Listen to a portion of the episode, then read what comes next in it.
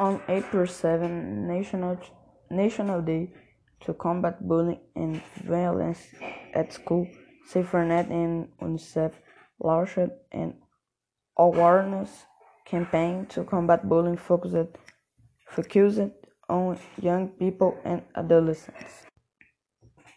Ending Bullying, hashtag é minha conta, was developed in partnership with, with Facebook and Instagram.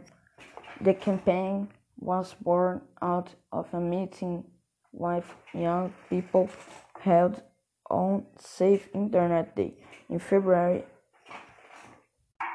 2019,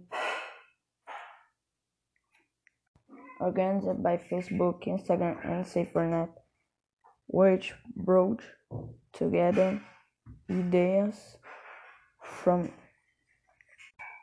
from 12 young people on how to address bullying on the internet and outside. Those who want to participate can also publish on Instagram stories sharing their stories with the piece created for the event, such as the exclusive gift stickers. Hashtag é da minha conta.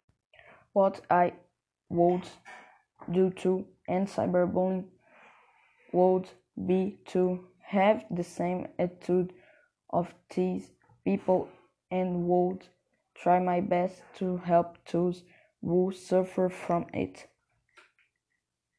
That was my English job by Roger Skira.